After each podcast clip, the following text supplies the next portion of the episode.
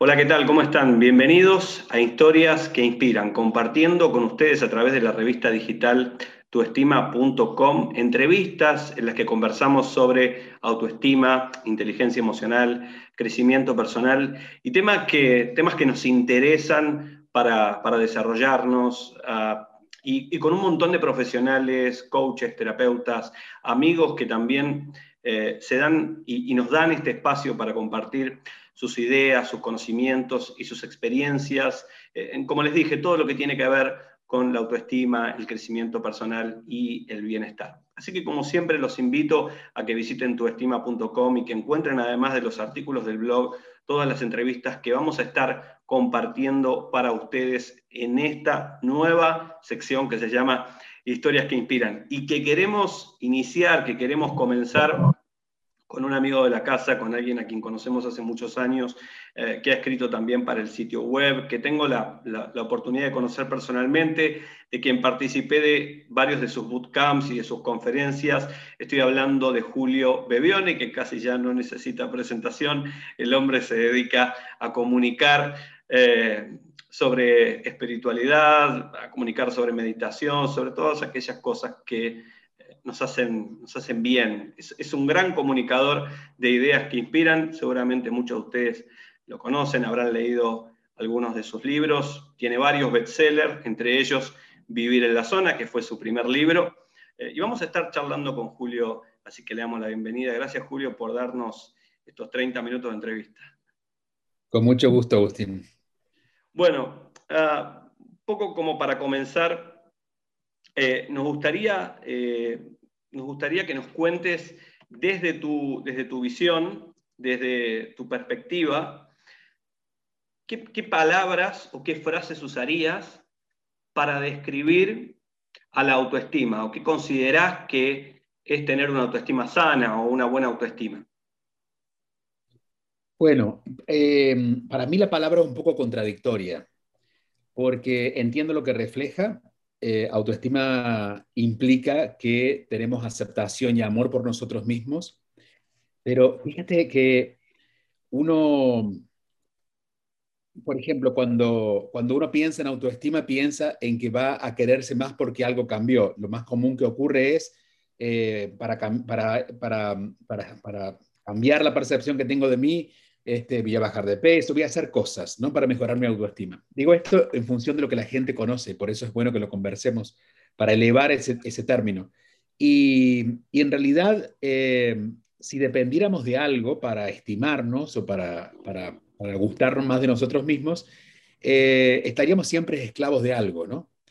Por ejemplo, si, no, si miráramos la, la estima para otra persona, le podríamos decir, eh, si bajas de peso, yo te voy a estimar más. Si cambias tu vida, yo voy a estimar más. Si eres más amable, yo te voy a estimar más.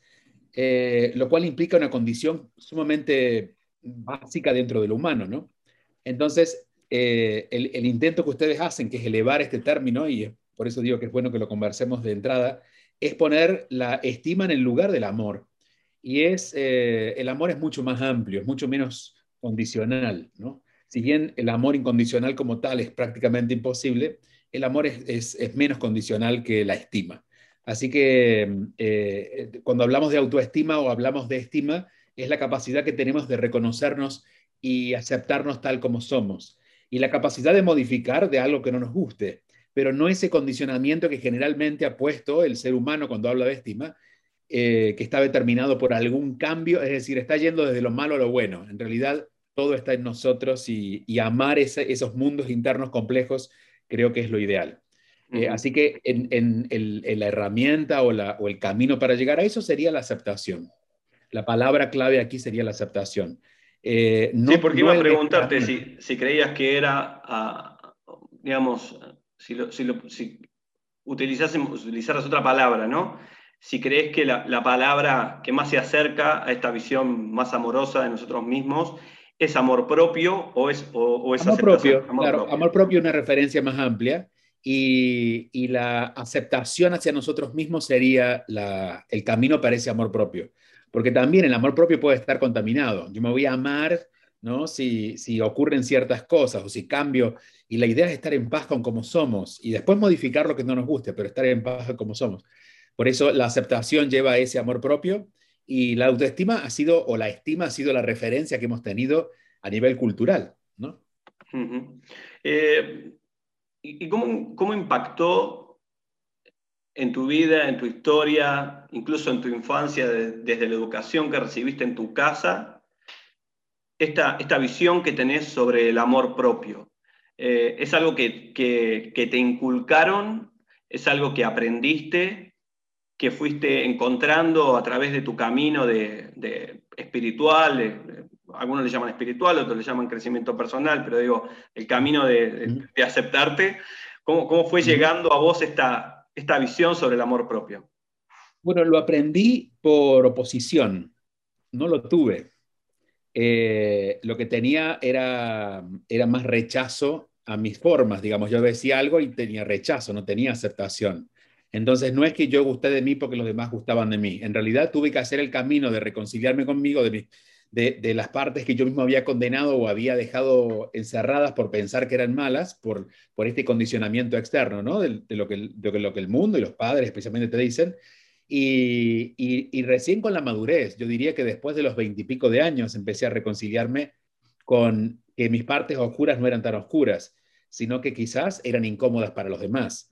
Eh, pero ese camino de aceptación comenzó en mi caso, digo, ni tarde ni temprano, porque cada uno tiene su destino, ¿verdad? Pero, pero no, quizás eso no me permitió disfrutar tanto de la niñez. Por eso a los padres siempre les sugiero que a los hijos les, les permitan hacer ese camino de aceptación, que no les critiquen tanto, que en todo caso les muestren opciones para, para que entiendan que la vida tiene más de una opción y podemos siempre encontrar una mejor opción, pero no criticarlos tanto ni, ni, usar la negatividad en todo caso. Ok. Eh, ¿Y qué experiencias, qué momentos eh, en tu historia, en tu vida crees que hicieron, dejaron una huella para influir eh, en, vos para, para, para estar en el, en, el, lugar de la vida en el que estás hoy, en el momento en el que estás hoy, con, con tu manera de, experimentar la vida. Por ejemplo, digo, vos siempre mencionás en tus conferencias que haber dejado Argentina, haberte ido a Nueva York cuando eras era un joven adolescente, eh, haber dado ese paso al sueño tuyo de, de, tener esa vida eh, fue, fue una de ellas. ¿Qué otra nos podés compartir, anécdota o momento que decís, ok, hubo como un antes y un después? Bueno, momentos ha habido muchos porque hay constantes, pero hay un, algo en común en todos esos momentos y eso es lo valioso. Y es que siempre me animé a ir más allá de lo que los miedos me, me invitaban a quedarme. Eh, quizás eh, entre, entre usar un poco de rebeldía y ser un poco desafiante de lo que la realidad me proponía, eh, y animarme a decir que sí cuando aparentemente las cosas me decían que no. Yo que eso, eso, eso me fue quebrando de a poco, ¿no? Me fue, me fue masando.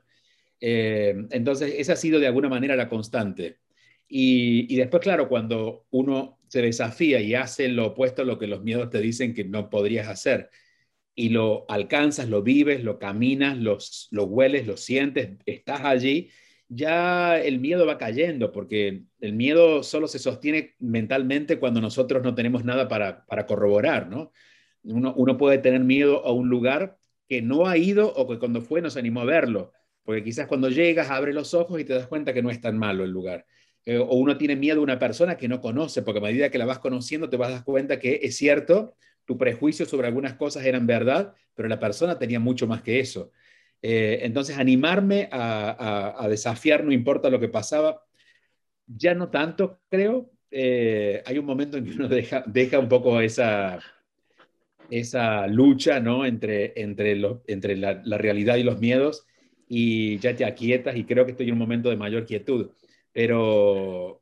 Sí, esa, era, esa la siguiente, esa es mi siguiente pregunta. Digo, eh, si hay algo que estés haciendo ahora que, que esté desafiando miedos que tenías, algo que estés logrando, realizando, o estás en, una etapa más de, como cuando vas en la bajada, que vas con un poco más, más más tranquilo. Bueno, no voy en la bajada en el sentido de, aunque voy en la bajada por mi, por mi edad, no voy en la bajada en el sentido de que bajo, de que, de que voy en bajada, eh, pero sí cuando has vivido de alguna manera, de, de, esa manera, vives de alguna manera agitada, ¿no? Porque estás siempre como un soldado en, en la espera de quién viene.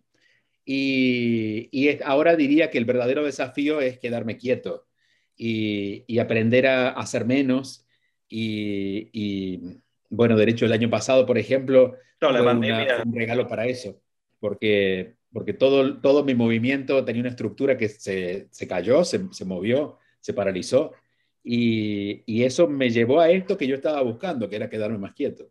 Uh -huh. Entonces, ahora el, el, el, el, nuevo monstruo es, ¿y qué pasa si me quedo quieto? ¿No? Uh -huh. Y ahí está el miedo de voy a ser menos productivo, eh, no sé, algo más se puede caer. Y, y, y, hasta ahora el, el, la historia dice lo, lo, lo, opuesto, ¿no? Es creo que uno de los años que más ha sido productivo en todos los sentidos y, y me he permitido dormir más de cinco horas por noche y levantarme a la mañana y no salir corriendo a, a hacer algo al, al, aeropuerto, sino a quedarme sí, porque en digo, vos, al final eh, vos tenés y tenías un estilo de vida de estar constantemente viajando, visitando otros países, dando conferencias, eventos. Digo, llegó la pandemia que nos puso a todos en casa y se cancelaron los vuelos, no había forma de viajar. Digo, ¿cómo afrontaste? Porque es un cambio drástico, digo, para los que nos acostumbramos a estar viajando y moviéndonos mucho, pues somos inquietos. Eh, ¿Cómo transitaste, cómo afrontaste ese, ese, ese cambio tan, tan drástico que digo, muchos de los que también le, ven esta, esta entrevista, leen los artículos, lo, lo viven, ¿no? Mira, en un principio fue dentro de lo que estaba pasando, que no era una buena noticia. Para mí lo fue porque estaba saludable, pero a su vez tenía una muy buena excusa que no dependía de mí para quedarme en casa. Uh -huh. Y lo andaba buscando. Entonces, okay. Eh, en principio fue bueno. Fue como, qué bueno, me voy a dar un tiempo. Porque pensé que para julio o agosto del año pasado íbamos a volver, ¿no? Y yo creo que realmente el, el, el, en la parte de ese camino, el desafío fue ¿y si esto sigue así? ¿Y si esto se queda de esta manera? Eh, y, ahí, y, ahí, fue que realmente empecé a apelar a otros recursos. Y empecé a encontrar, por ejemplo, formé esta escuela que, no, que la tenía en mente hace tiempo, pero no, no, no, daba, con el, no daba con el tiempo físico de, de hacerla. Y ahí, y ahí como empecé a abrir cajones y empecé a sacar cosas de que estaban pendientes y me llené otra vez y, y estoy en un movimiento sin agite, ¿no? que es el que un poco tenía antes. Sí, creo que también la, uh, la, la, aparición de los cursos online, de las escuelas online y de todos estos recursos que también te sirven como para compartir tu mensaje y comunicar eh, sin la necesidad de moverte de tu casa, facilitan sí. también esta, todos estos movimientos.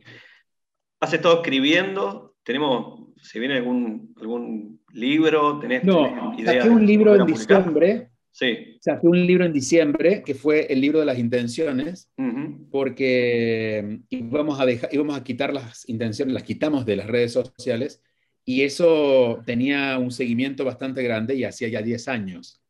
Entonces no quería de alguna manera, mm, es como dejar en el aire, ¿no? A quienes seguir las intenciones, entonces salió la idea de sacar el libro. Eh, pero no, este año he estado, tengo una, en, tengo una comunidad en la que todos los días sale contenido y ese contenido sale en audio y en video. Entonces, en vez de escribir, he estado grabando mucho. Y, y ha sido muy bonito porque me he sentido en actividad, pero nada, estando aquí en mi casa, prácticamente en pijamas y, y sintiendo que lo que hacía servía, ¿no? No era una cosa como como vamos a ver si aportamos dentro de un tiempo con esto, uh -huh. sino automáticamente uno lo graba, se comparte y, se, y, y, sientes ese movimiento, pero otra vez sin el agite de tener que subirse a un avión o andar cambiando de país. Eh, entonces he estado muy productivo, pero no ha habido, no ha habido escritura. Bien. Bueno, Julio, gracias por, por este, este rato que tuvimos para charlar un poco. Por, me, me gustó mucho que nos quedemos con esta... Uh, con esta distinción que hiciste, ¿no? Sobre la autoestima y el amor propio y empezar a entender que eh, no se trata simplemente de estar contentos con el cuerpo que tenemos o con el trabajo que tenemos, que eso es parte de la vida en el mundo, pero debemos dar ese paso en la aceptación hacia el amor, hacia nosotros mismos, que es lo que al final nos lleva a estar en paz, que es lo que creo que todos queremos, ¿no? en fondo. Bueno, Julio, un abrazo muy grande. Gracias por hacer este, el debut de Historias que Inspiran. Ese es el primero. Muy bien, gracias a ustedes y, buen, buen eh, recomienzo de todo lo que estén recomenzando, porque todos estamos otra vez encendiendo motores. Un abrazo, adiós. Gracias.